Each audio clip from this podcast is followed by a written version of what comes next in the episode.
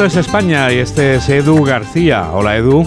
Juan Diego, muy buenos y gélidos días a todos. Siempre he pensado que la educación que recibimos con respecto a los ocho siglos árabes fue escasa, en al menos mi generación.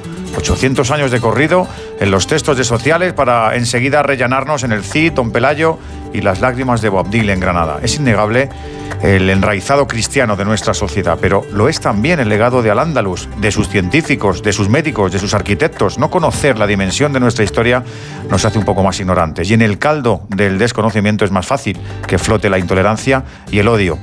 El sacristán Diego era la bondad y el cariño hecho rostro. Los vecinos y amigos lo proclaman con fe de la que pesa. Su asesinato es producto de la enajenación y la ceguera de un fanático que dice creer, aunque todos sepamos que no hay deidad demoníaca e inmisericordia.